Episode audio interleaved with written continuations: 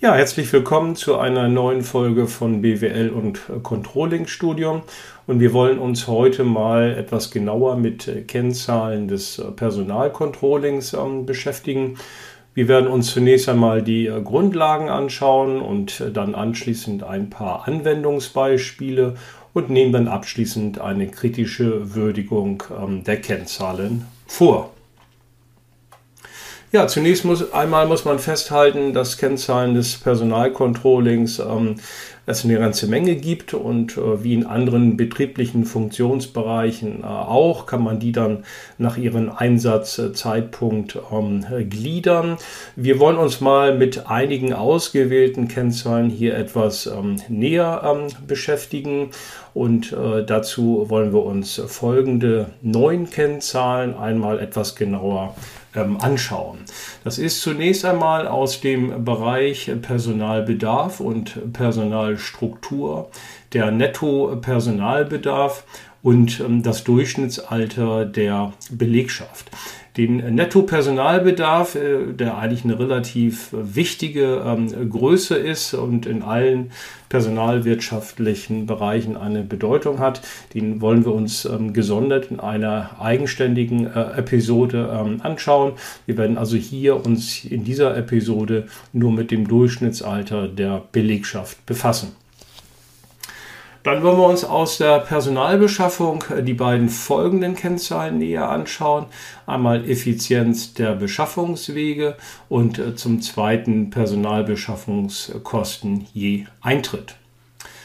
Äh, aus dem Bereich Personaleinsatz wollen wir uns die Überstundenquote etwas näher anschauen und ähm, aus dem Bereich Personalerhaltung und Leistungsstimulation wollen wir uns mit der Fluktuationsrate und der Unfallhäufigkeit etwas genauer befassen. Aus dem Bereich der Personalentwicklung wollen wir uns dann die Ausbildungsquote und die jährliche Weiterbildungszeit pro Mitarbeitenden näher anschauen. Und aus dem Bereich Personalkostenplanung und Kontrolle wollen wir uns dann mit der Personalintensität etwas näher befassen. Ja, starten wollen wir mit der Kennzahl Durchschnittsalter der ähm, Belegschaft, die wie folgt äh, definiert ist. Summe der Lebensalter der Beschäftigten dividiert durch die Zahl der Beschäftigten. Ja, zunächst einmal kann man sagen, dass das Durchschnittsalter der Belegschaft als Maß für deren Altersaufbau verstanden werden kann. Und Ziel ist es, über die Altersstruktur zu informieren, sie zu planen und zu steuern. Zwar ist die isolierte Betrachtung nur in einem geringen Umfang aussagekräftig, dennoch kann sie erste Anhaltspunkte für personelle Maßnahmen geben. Ja, schauen wir uns zunächst einmal die ähm, Interpretation dieser Kennzahl an, äh, Durchschnittsalter der Beschäftigten. So muss man zunächst einmal festhalten, dass ein hohes Durchschnittsalter einhergeht mit einer höheren Erfahrung äh, der Mitarbeitenden im Unternehmen, was ja durchaus positiv ähm, zu sehen ist. Allerdings besteht die Möglichkeit, dass durch baldiges Ausscheiden von Mitarbeitenden Know-how verloren geht und ein erhöhter Rekrutierungsbedarf besteht, beziehungsweise eine verstärkte Nachwuchsplanung notwendig ist, die natürlich dann auch wieder mit äh, Einstellungskosten versehen ist. Auf der anderen Seite ist es so, dass bei einer relativ jungen durchschnittlichen ähm, Belegschaft ähm, dieses Erfahrungswissen fehlt. Auf der anderen Seite liegt ein Vorteil in der höheren Bereitschaft äh, junger Leute äh, für Neuerungen. Letztendlich versucht man mit dieser Kennzahl ein ausgewogenes Verhältnis von älteren und jüngeren Mitarbeitenden zu gewährleisten, wobei jedoch die Qualifikationsstruktur der einzelnen Mitarbeitenden und auch die ausgeübte Tätigkeit dabei zu berücksichtigen ist. Zudem ist es nützlich, nicht nur das Verhältnis und den Durchschnitt, sondern auch die absoluten Zahlen nochmals differenziert aufzubereiten und gesondert zu betrachten. Letztendlich ist es ein Problem, was man mit allen Durchschnittskennzahlen ähm, hat, denn es ist natürlich ein Unterschied, Also wenn ich beispielsweise eine Belegschaft ähm, habe, wenn ich ein Durchschnittsalter ermittelt habe von 40 Jahre, die sind beispielsweise alle so um die 40. Ne? Auf der anderen Seite kann es natürlich auch bei der, dieser Durchschnittskennzahl von 40 so sein, dass ich auf der einen Seite fast nur 20-Jährige habe und auf der anderen Seite fast nur 60-Jährige. Und das ist natürlich ein Unterschied aus, als wenn ich wirklich nur ähm, in Anführungszeichen dann äh, meine Belegschaft habe, die ein Durchschnittsalter von 40 Jahren aufweist ähm, und wo auch fast nur Leute beschäftigt sind, die um die 40 sind. Das gilt aber im Grunde genommen, wie gesagt, für alle äh, Kennzahlen, die Durchschnittswerte errechnen. Wir kommen zur zweiten Kennzahl, das ist die Effizienz der Beschaffungswege. Die berechnet sich äh, wie folgt. Bewerbungen dividiert durch den jeweiligen Beschaffungsweg i, multipliziert mal 100 und dann ermittle ich eben demzufolge eine Prozentkennzahl. Die Kennzahl soll über verschiedene Personalbeschaffungswege informieren, sie planen und kontrollieren und schließlich die Effizienz der Personalbeschaffung erhöhen. Dazu wird die Anzahl der Bewerbungen dividiert durch diverse Beschaffungswege. Zu den Beschaffungs- bzw. Rekrutierungswegen zählen beispielsweise verschiedene Internetplattformen oder Zeitungen. Da wollen wir uns die Kennzahlen mal äh, etwas genauer anschauen an einem Beispiel. Und ähm, wir ziehen uns hier zurück auf ähm, die fiktive äh, mittelständische Gesellschaft der Morgengenuss GmbH, ein Familienunternehmen, das äh, Kaffeemaschinen herstellt und vertreibt. Die Morgengenuss GmbH hat über einen längeren Zeitraum mehrere Leute angestellt und möchte jetzt mal schauen, welcher dieser Beschaffungswege, die sie genutzt hat, dann am effizientesten ist. Ähm, die Leute oder die Mitarbeitenden wurden rekrutiert ähm, über drei verschiedene Wege. Das ist einmal der klassische Weg ähm, über Zeitungsannoncen, dann der zweite Weg über äh, Internetplattformen und der dritte Weg ist dann über spezielle Personalmessen, äh, die veranstaltet wurden und an denen die Morgengenuss GmbH teilgenommen hat. Gucken wir uns zunächst einmal den ersten Beschaffungsweg an, also die klassische Zeitungsannonce. Da wurden in dem betrachteten äh, Zeitraum 76 äh, Bewerbungen eingenommen. Die Anzahl der Tage der Ausschreibungen waren sechs und äh, eingestellt wurden über diesen Kanal insgesamt dann 13 Mitarbeitende. Beim zweiten Beschaffungsweg, den Internetplattformen, sind 224 Bewerbungen eingegangen. Die Anzahl der Tage der Ausschreibung war deutlich länger, nämlich 122. Und es konnten auch vergleichsweise mehr Mitarbeitende eingestellt werden, nämlich 23. Kommen wir letztendlich zum dritten und letzten Beschaffungsweg ähm, der Messe. Dort sind 32 Bewerbungen eingegangen. Äh, die Anzahl der Tage der Ausschreibung war eben halt so lange wie die Messe lief, nämlich nur zwei. Und es konnten 20 Mitarbeitende eingestellt werden. In der Summe in dem betrachteten Zeitraum haben wir folgendes ähm, Ergebnis. Es sind 332 Bewerbungen insgesamt eingegangen. Die Anzahl der Tage an Ausschreibungen waren insgesamt 130 und es konnten insgesamt über die drei Kanäle 56 Mitarbeitende eingestellt werden. Ja, dann hatten wir eben schon gesehen, wie die äh, Kennzahl ähm, Effizienz der Beschaffungswege definiert wird, nämlich indem wir die Bewerbungen ähm, dividieren durch die Anzahl der Tage der Ausschreibungen. Das ist eine Variante und man kann es auch noch in der zweiten Variante ähm, machen, nämlich Effizienz der Beschaffungswege 2, in dem Augenblick, wo wir die Einstellungen ähm, dividieren durch die Anzahl der Bewerbungen. Ja, was bedeutet das jetzt für unser Beispiel für die drei ähm, Beschaffungswege? Nehmen wir mal die Kennzahl der Effizienz der Beschaffungswege 1, also die, die Anzahl der Bewerbungen dividiert durch die Einstellungen. Dann ergibt sich ähm, bei den Zeitungsannoncen ein Wert von 12,7, bei den Internetplattformen von 1,8 und bei der Messe ein Wert von 16,0. Wenn wir jetzt eine ordinale Rangfolge vornehmen würden, dann müsste man ganz klar sagen, dass die Internetplattform am effizientesten ist und zwar deutlich vor den Zeitungsannoncen und der Personalmesse. Ähm, wenn wir jetzt die zweite Kennzahl nochmal heranziehen, die wie folgt ähm, defini devi äh, definiert war, die Einstellungen äh, dividiert durch die ähm, Anzahl äh, der Tage der Ausschreibungen, dann bedeutet das, äh, dass auch hier wiederum die Internetplattform vorne liegt mit 0,2, dann gefolgt wiederum von den Zeitungsannoncen mit 2,2 und dann wiederum auf dem dritten Platz ähm, die Messe mit äh, 10,0. Ja, kommen wir nun mal zur Interpretation äh, dieser ähm, Kennzahlen in beiden Varianten. Äh, zunächst einmal kann man natürlich feststellen, welche Werbungskanäle effizient und daher zu ähm, bevorzugen sind.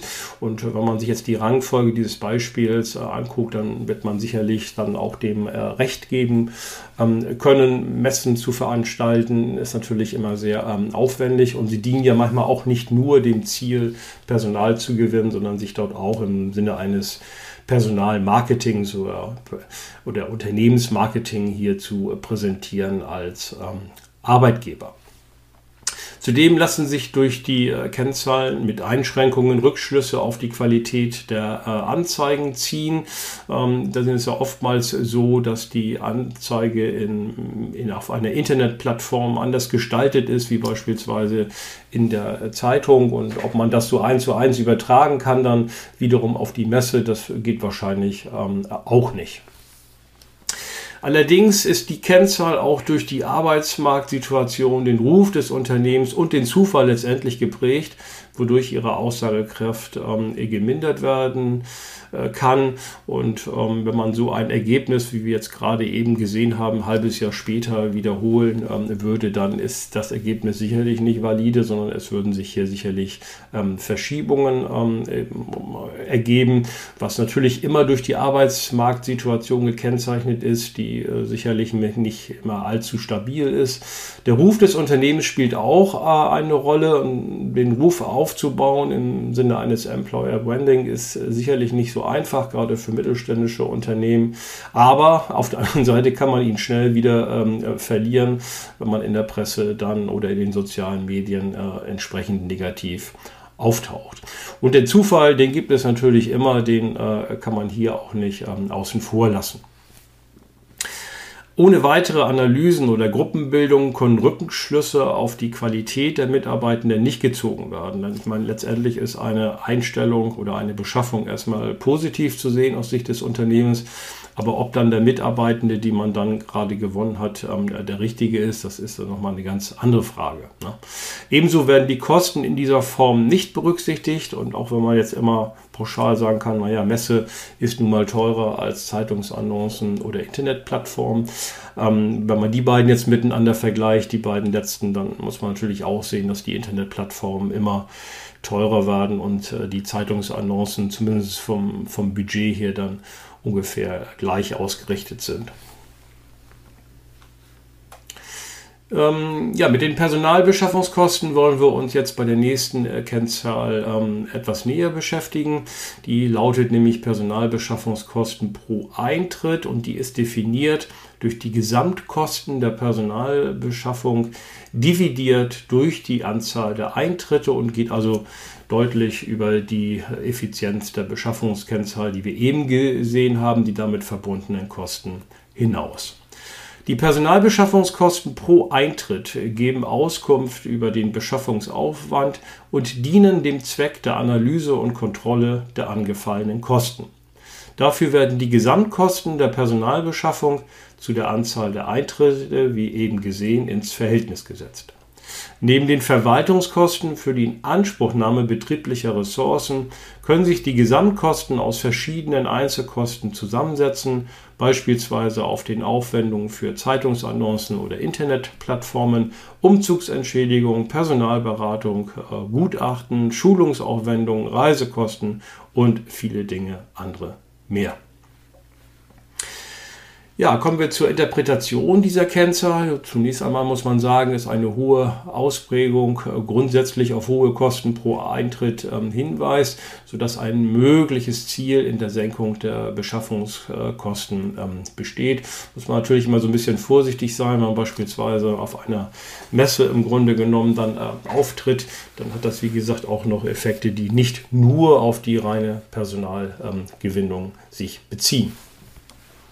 Ja, wesentlich für die Quantifizierung äh, ist die verursachungsgerechte Ermittlung der Verwaltungskosten, beispielsweise die Verrechnung anteiliger Gehälter aus dem Personalbereich für den Rekrutierungsprozess. Und da ist immer die Frage, ob man das im Unternehmen so machen kann, ob dort die Daten äh, in dieser Form so ähm, vorliegen.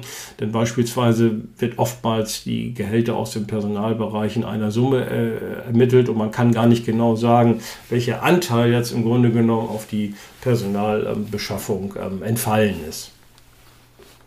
Auch hier handelt es sich um eine Kennzahl, die stark von externen Faktoren wie der Arbeitsmarktlage oder den Wohnorten der Bewerberinnen und Bewerber beeinflusst wird. Vergleiche werden dadurch ähm, erschwert. Und äh, gerade die Arbeitsmarktlage, wenn man beispielsweise jetzt äh, in einer Situation ist, wo Fachkräftemangel ähm, vorherrscht, dann ist man als Unternehmen natürlich immer gewillt, dass man auch alle möglichen Kosten übernimmt, damit sich ein Bewerber beispielsweise bei einem sich zum Vor Vorstellungsgespräch ähm, vorstellt. Auf der anderen Seite ist es natürlich ähm, so, wenn die Stellen ähm, rar sind, dann werden die Bewerber erst gar nicht nachfragen, ob man überhaupt äh, die Reisekosten übernehmen kann, sondern man zahlt sie wahrscheinlich einfach selber und ist froh, dass man sich ähm, überhaupt beim Unternehmen vorstellen kann. Der Wohnort der Bewerberinnen und Bewerber spielt natürlich auch eine Rolle und da haben Unternehmen, die ihren Geschäftssitz äh, dann in einer Großstadt haben natürlich äh, Vorteile gegenüber den Unternehmen, die ihren, ihren Geschäftssitz ähm, eher im ländlichen Bereich haben, was ja meistens auch oft mittelständische Unternehmen sind, weil der Topf an Bewerberinnen und äh, Bewerber einfach ähm, ähm größer ist durch die Leute, die in der Stadt äh, wohnen. Dennoch gibt die Kennzahl Anhaltspunkte über das Kostenniveau von Rekrutierungsprozessen und kann beispielsweise in zukünftigen äh, Planungsprozessen äh, berücksichtigt äh, werden.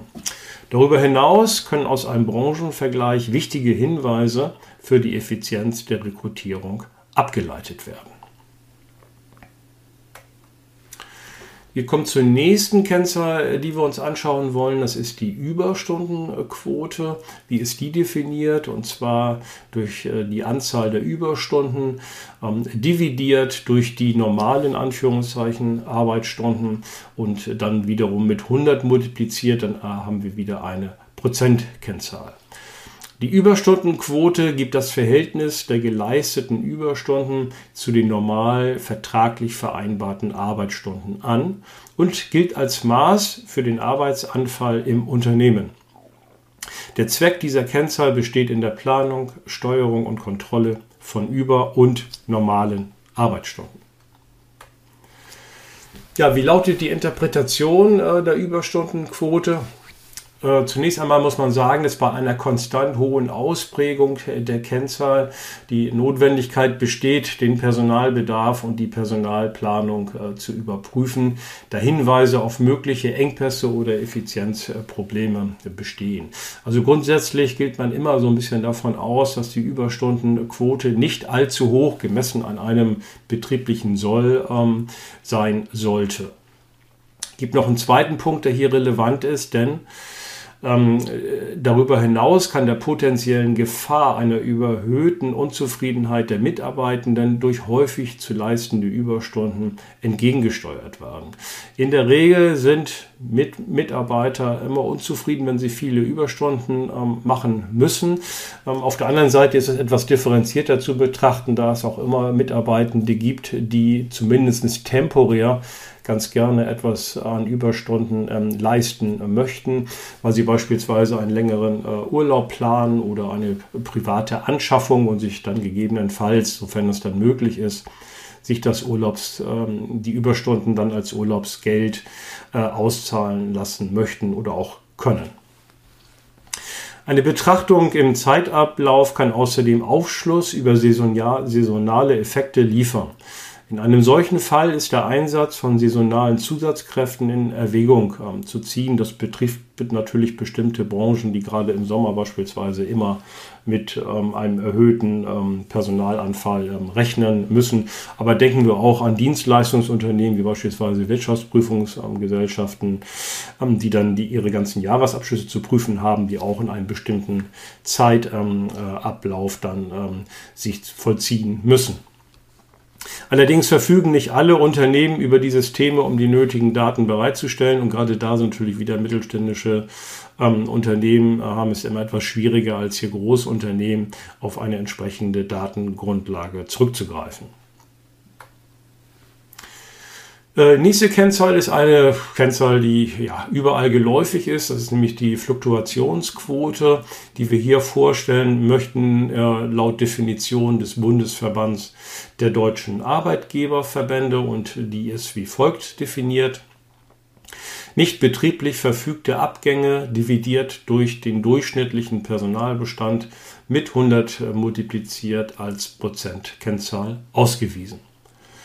Und grundsätzlich soll die Kennzahl der Fluktuationsquote über die Höhe von beendeten Arbeitsverhältnissen im Verhältnis zu einem definierten Personalbestand informieren. Das gilt grundsätzlich. Allerdings kann die Fluktuationsquote auf verschiedene Arten berechnet werden. So können Arbeitsverhältnisse durch die Kündigung des Arbeitnehmenden in beiderseitigem Einvernehmen, durch die altersbedingte Pensionierung innerhalb der Probezeit etc. beendet werden und vom Unternehmen somit geplant oder nicht geplant sein. Und insbesondere die ungeplanten ähm, Kündigungen, die machen es natürlich einem Unternehmen besonders schwierig, hier ihre Personalplanung vorzunehmen. Kommen wir zur Interpretation. Äh, zunächst einmal ein hoher oder im Zeitablauf steigender Wert deutet darauf hin, dass der Personalbestand ähm, schrumpft. Und wenn dieser Zustand äh, nicht gewünscht ist, ist eine Anpassung der Personalbestandsplanung in Erwägung zu ziehen.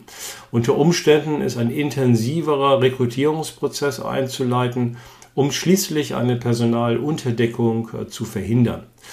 Mit einer hohen Fluktuationsquote ähm, können ebenso erhöhte Kosten für Einstellungen einhergehen, die damit ähm, natürlich mit diesen Rekrutierungsprozessen ähm, verbunden sind. Als zweites ist festzuhalten, ähm, dass die Fluktuationsquote häufig als Indikator herangezogen wird, beispielsweise um die Mitarbeitendenzufriedenheit äh, zu bestimmen. Allerdings ist bei dieser Interpretation jedoch der zeitliche Abstand äh, zwischen dem Entschluss des Austritts und dem tatsächlichen Unternehmensaustritt zu beachten.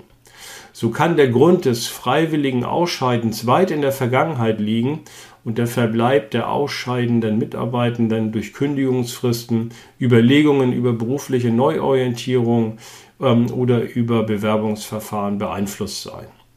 Ursachen und Wirkungen fallen jedenfalls oftmals zeitlich auseinander. Und ohne weitere Ursachenanalysen, wie beispielsweise einem Abgangsinterview, wird das Eingreifen geeigneter Gegenmaßnahmen, die den Abgang des Personals verhindern oder verhindern sollen, zusätzlich erschwert. Äh, die nächste Kennzahl der Unfallhäufigkeit ist ähnlich gelagert. Es gibt eigentlich im Grunde genommen nur eine Zielsetzung, die lautet, die Unfallhäufigkeit äh, zu äh, vermindern.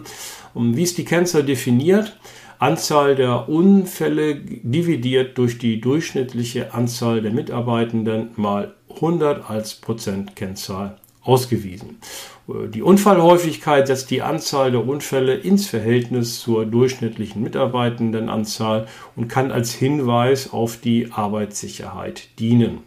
Und ein Ziel für alle Unternehmen ist im Grunde genommen, ähm, dass die Unfallhäufigkeit gesenkt werden sollte, wenn nicht sogar minimiert oder stark auf Null reduziert wird. Ja, was sind jetzt äh, geeignete Maßnahmen, um die Unfallhäufigkeit äh, zu senken oder gen Null laufen zu lassen? Äh, zunächst einmal die Verbesserung der Arbeitssicherheit. Schaffung von Anreizen für sicheres oder bewusstes Verhalten, gezielte Beratung durch Sicherheitsfachkräfte oder äh, regelmäßige Veröffentlichung von allgemeinen Unfallstatistiken. Da ist natürlich unbedingt wichtig, dass man ein Bewusstsein schafft ähm, bei den Mitarbeitenden, dass Unfälle passieren können und wo sie vielleicht ähm, passieren ähm, können. Ähm, oftmals wird das so durch ähm, allgemeine ähm, Beratungen ähm, gemacht, die aber teilweise dann zu weit weg von dem eigentlichen Unternehmen sind und dann meistens ähm, die Mitarbeitenden äh, gar nicht so richtig erreicht und man eigentlich im Grunde genommen nur genervt ist, dass man sich einen dieser allgemeinen Vorträge mal wieder anhören muss. Etwas besser ist der zweite Weg. Wird die Datenbasis um Kosten oder Ausfallzeiten durch Arbeitsunfälle ähm, ergänzt, und zwar aus dem Betrieb, können weitere Kennzahlen gebildet werden, die gegebenenfalls den Nutzen von Unfallverhütungsmaßnahmen belegen. Also je näher man natürlich mit den Daten, die man da ähm, präsentiert, am eigenen Unternehmen ist, desto eher wird man auch die Mitarbeitenden ähm, erreichen können. Aber das ist natürlich etwas aufwendiger, diese Daten dann wieder zu erheben. Eine präzisere Differenzierung der Arbeitsunfälle, die beispielsweise den Unfallhergang, Mitarbeitendengruppen oder Standorte berücksichtigt, fördert weitere Analysen und präzisiert den daraus resultierenden Handlungsbedarf. Jetzt muss ich natürlich noch mehr Aufwand leisten, um die Datenbasis hier entsprechend ähm, aufzubereiten. Aber man erreicht dann auf jeden Fall die Mitarbeitenden, auch insbesondere die Gruppe, die es dann auch betrifft. Ja, bei allen Maßnahmen, die ich jetzt hier mache, um im Grunde genommen die Unfallhäufigkeit zu senken, haben wir natürlich aber immer noch einen Schwachpunkt, denn der ist nämlich die Risikoeinstellung der Mitarbeitenden. Denn allerdings ist die Anzahl der Unfälle durch die subjektiven Risikoeinstellungen der Mitarbeitenden beeinflusst, sodass der Aussagegehalt der Kennzahl bezüglich der notwendigen Maßnahmen und des Handlungsbedarfs eingeschränkt ist. Und es ist nun mal so, dass es immer wieder Mitarbeitende gibt, die auch in Gefahrenbereichen ohne den Arbeitshelm ähm, herumlaufen, weil sie den eben nicht so gerne ähm, mögen. Und auf der anderen Seite hat man auch immer Mitarbeitenden, die selbst auch in der Kantine äh, den Helm aufhaben. Und da ist natürlich immer schwierig, hier an diese ganzen Risikoeinstellungen der Mitarbeitenden dann, dann heranzukommen. Äh, die nächste ähm, Kennzahl, die wir uns etwas näher anschauen wollen, ist die Ausbildungsquote. Die ist wie folgt ähm, definiert. Anzahl der Auszubildenden dividiert durch die Gesamtzahl der Mitarbeitenden, wiederum mit 100 multipliziert, erhalte ich eine Prozentkennzahl. Die Ausbildungsquote wird bestimmt, um den Anteil der Auszubildenden an der Gesamtzahl der Mitarbeitenden zu messen. Im Vordergrund steht der Zweck der Personalbestandsplanung. So stellt die Weiterbeschäftigung von Auszubildenden mit abgeschlossener Ausbildung eine Möglichkeit der internen, vergleichsweise kostengünstigen Personalbeschaffung dar. Eine Gliederung der Kennzahl kann beispielsweise nach den Ausbildungsberufen, Standorten oder auch nach Ausbildungsjahren erfolgen.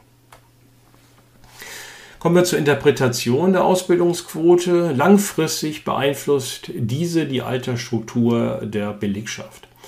Allerdings ähm, gibt diese Kennzahl nur in geringem Umfang Auskunft darüber, ob bedarfsgerecht ausgebildet wurde und wie viele Personen übernommen worden sind. Des Weiteren kann sie nur in Ländern verwendet werden, in denen ein betriebliches Ausbildungssystem existiert.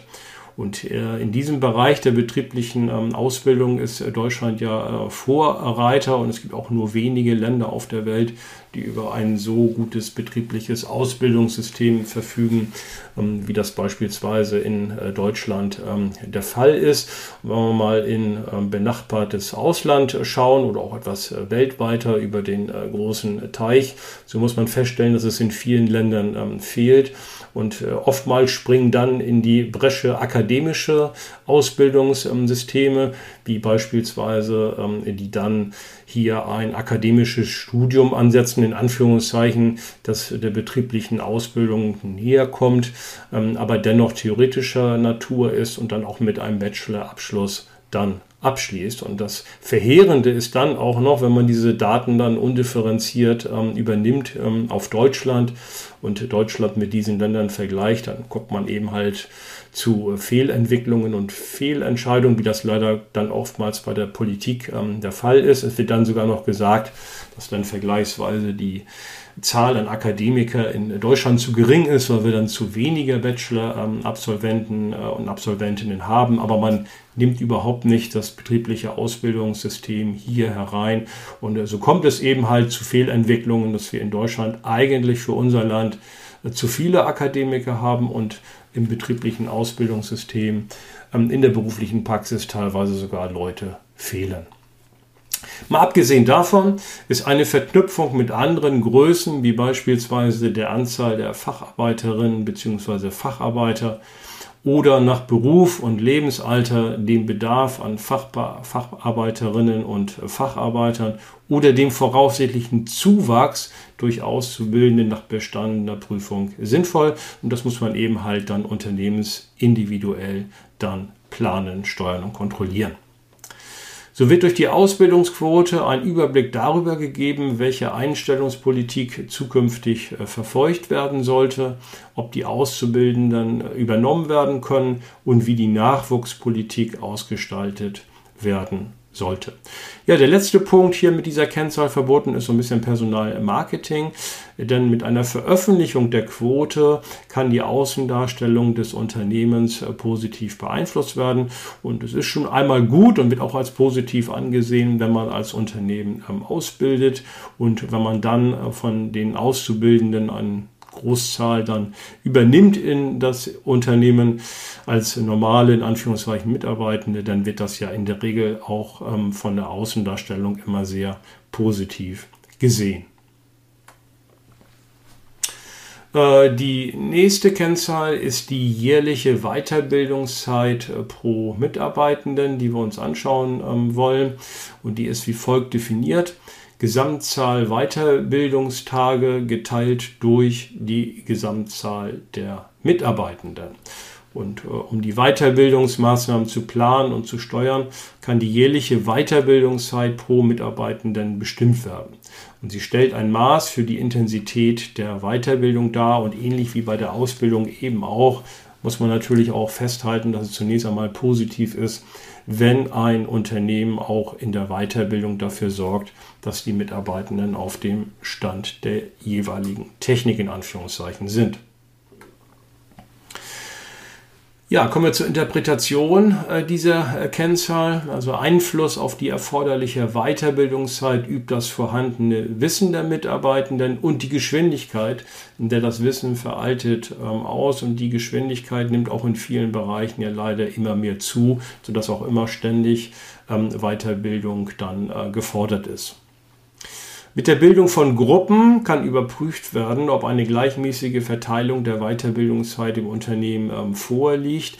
Und ähm, nun ist es ja nun mal so, dass tendenziell es bestimmte Gruppen sind, die stärker von der Weiterbildungszeit ähm, betroffen sind, als es vielleicht andere Gruppen sind. Aber dennoch muss man heutzutage äh, vielleicht festhalten, dass alle Gruppen gefordert sind in der Weiterbildung, also nicht nur die etwas hierarchisch höher gestellten, sondern es geht im Grunde genommen bis zum letzten Auszubildenden, der ja noch in der Ausbildung ist, aber dann vielleicht demnächst schon mal wieder Fort- und Weiterbildung machen muss, weil seine Ausbildung, äh, die ja manchmal drei Jahre dann dauert oder noch länger, dann eigentlich schon fast, ich will nicht sagen veraltet, aber zumindest Dinge dann schon wieder ähm, anders sind.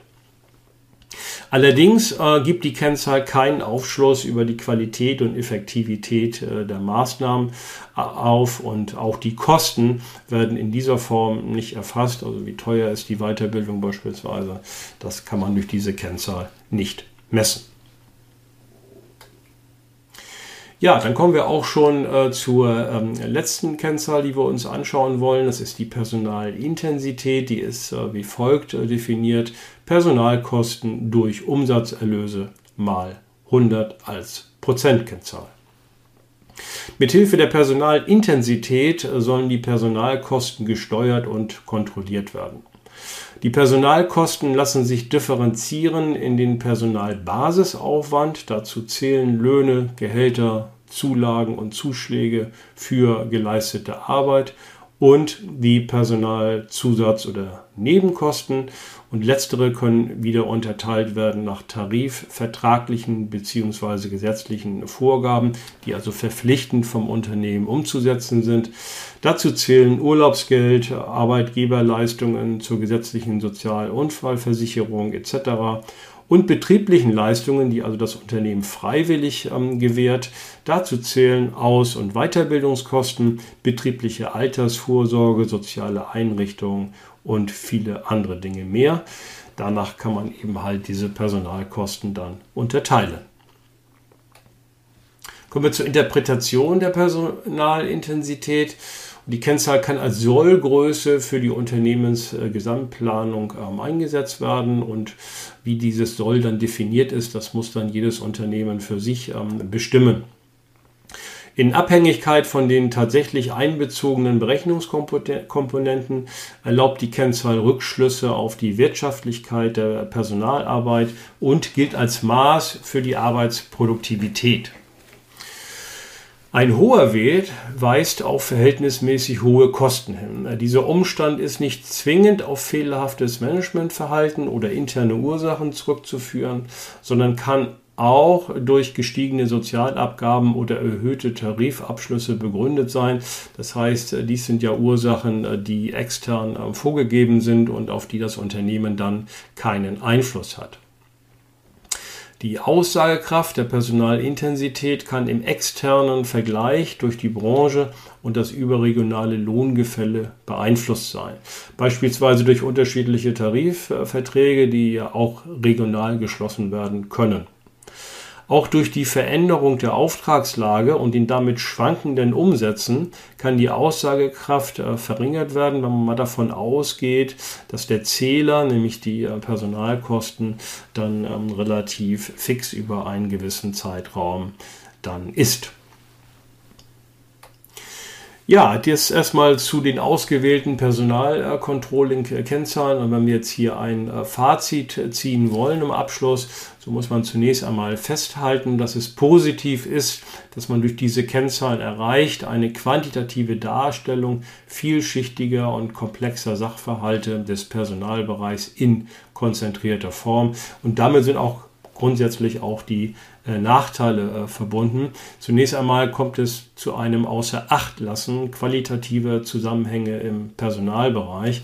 Und da ja diese Kennzahlen alle mehr oder weniger monetär ähm, geprägt sind und auf die Kostenseite so ein bisschen ähm, abstellen oder stark abstellen, äh, fehlt natürlich auch die Überprüfung ähm, der Qualität ähm, der Maßnahmen beispielsweise, die aus diesen Kennzahlen dann ähm, rekrutieren und insbesondere auch, welche Qualität die Leistungsmessung überhaupt des äh, gesamten Personalbereichs, die äh, wird hiermit natürlich nicht betrachtet. Gegebenenfalls lassen sich falsche Schlüsse aus der Kennzahlenverwendung ähm, äh, dann ähm, erzielen. Und das kommt manchmal auch vor, wenn man Durchschnittskennzahlen hat, wie beispielsweise das Belegschaftsalter. wenn man hier nur mit Mittelwerten ähm, operiert, dann wird man gar nicht feststellen, wie groß im Grunde genommen vielleicht die Varianz ähm, sein äh, kann, wie auch an dem Beispiel der Beschäftigtenanzahl ähm, äh, gesehen. Also von daher geben diese Kennzahlen immer nur so erste Hinweise und äh, wenn diese Hinweise dann so sind, dass man sich näher damit befassen muss, dann muss man doch eine detailliertere Analyse vornehmen, bevor man dann Maßnahmen äh, erlassen kann. Akzeptanzprobleme auf Seiten der Mitarbeitenden ist grundsätzlich bei Kennzahlen gegeben, insbesondere bei dem Personalbereich vielleicht noch viel stärker als in anderen betrieblichen äh, Funktionsbereichen, wie beispielsweise der Beschaffung oder der Produktion. Äh, letzter Punkt, der negativ anzumerken ist, ist äh, die Probleme der Datenerhebung bei qualitativen Befragungen, wenn man beispielsweise mal an das Abgangsinterview denkt, dann muss man wirklich äh, sich fragen, ob der Mitarbeitende dann auch wirklich wahrheitsgemäß antwortet, warum er das Unternehmen ähm, verlassen hat oder verlassen will. Oder vielleicht will er auch hier nur mit dem äh, Unternehmen aus äh, seiner Sicht ähm, abrechnen, in Anführungszeichen. Ja, dann sind wir auch schon äh, am äh, Ende ähm, unserer Episode und ähm, wir wollen noch mal aufmerksam machen auf weiteres Übungsmaterial. Wenn Sie an der Fernuniversität in Hagen ähm, eingeschrieben sind als Studierender, dann äh, können Sie in unseren Moodle-Lernumgebungen weiteres Übungsmaterial sich herunterladen und anschauen. Und wenn Sie das nicht sind, dann ähm, verweisen wir ganz gerne auf unsere Bücher zum Unternehmenscontrolling die im Verlag Neue Wirtschaftsbriefe erschienen sind und die Übungsbücher zum Controlling die Sie im Verlag Books on Demand besorgen können. Ja, wenn Sie grundsätzlich Interesse an betriebswirtschaftlichen Dingen haben, dann äh, können Sie sich unsere Lern-App BWL Champion äh, im äh, Google Play Store oder auch im Apple App Store ähm, herunterladen und dann quasi spielerisch sich Inhalte der BWL erlernen. Das können Sie alleine machen oder das können Sie auch dann zusammen mit Freunden oder Freundinnen machen. Ja, wo finden Sie uns in den sozialen Medien? Wir sind aktiv auf LinkedIn, auf Instagram und auf Facebook. Und unseren Kanal BWL und Controlling Studium können Sie sich anschauen als Video in dem gleichnamigen äh, YouTube-Kanal. Oder Sie können sich auch alle Episoden als Podcast ähm, anhören, die es dann bei Spotify beispielsweise und allen gängigen Podcast-Anbietern gibt. Ja, wenn Ihnen diese Folge gefallen hat, dann würden wir uns über einen Daumen äh, hoch äh, freuen. Und äh, ja, falls Sie keine Folge verpassen wollen, dann abonnieren Sie am besten äh, unseren Kanal, je nachdem, ob es per Video oder eben halt per Audio ist. Dann sagen wir vielen Dank für die Aufmerksamkeit und Tschüss und auf Wiedersehen. Bis zum nächsten Mal.